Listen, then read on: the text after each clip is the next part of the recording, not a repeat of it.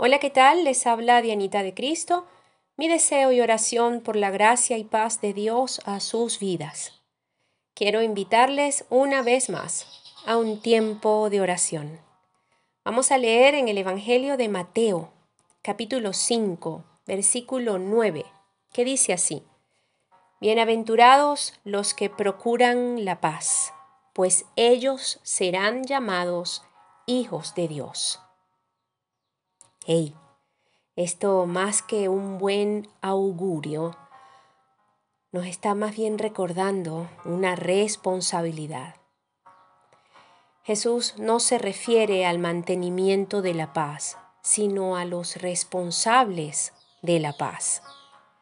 Sí, como hijos e hijas de Dios, tenemos la responsabilidad de que haya paz en la tierra un pacificador activo vence al mal con el bien, además de que encuentra una gran satisfacción en la eliminación de las hostilidades y ser instrumento para efectuar la reconciliación entre gente enemistada. Un investigador eh, estuve leyendo, este señala que recientemente, en los últimos 4.000 años, han habido menos de 300 años de paz en el mundo.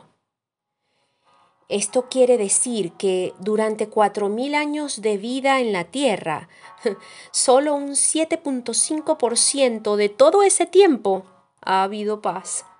De resto, la guerra pareja.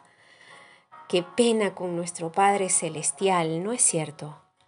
Porque según lo que dice Jesús, somos responsables de la paz.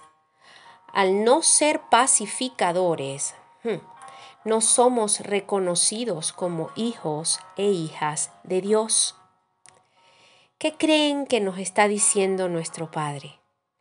Que como sus hijos e hijas no podemos darnos el lujo de ser gente contenciosa, hostil.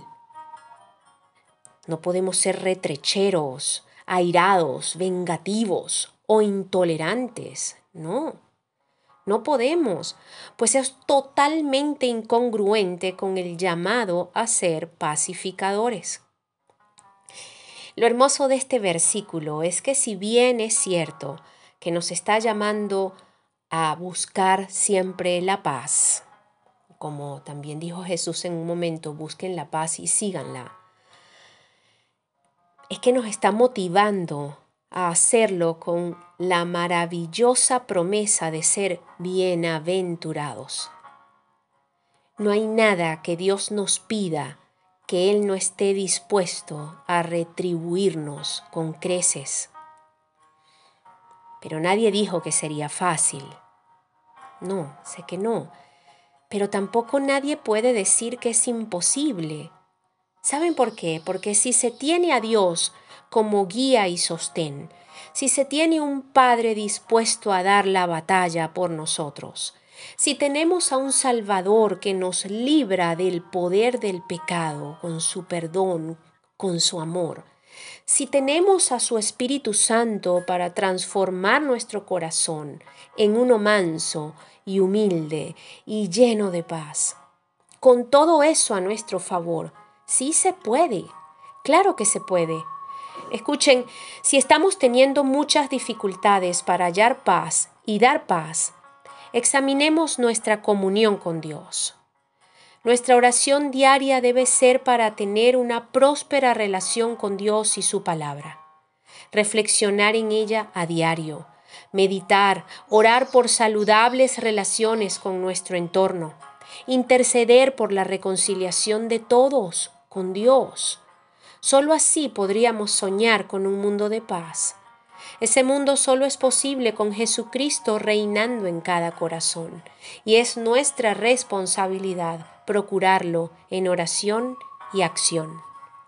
Seamos pacificadores, dignos hijos e hijas de Dios.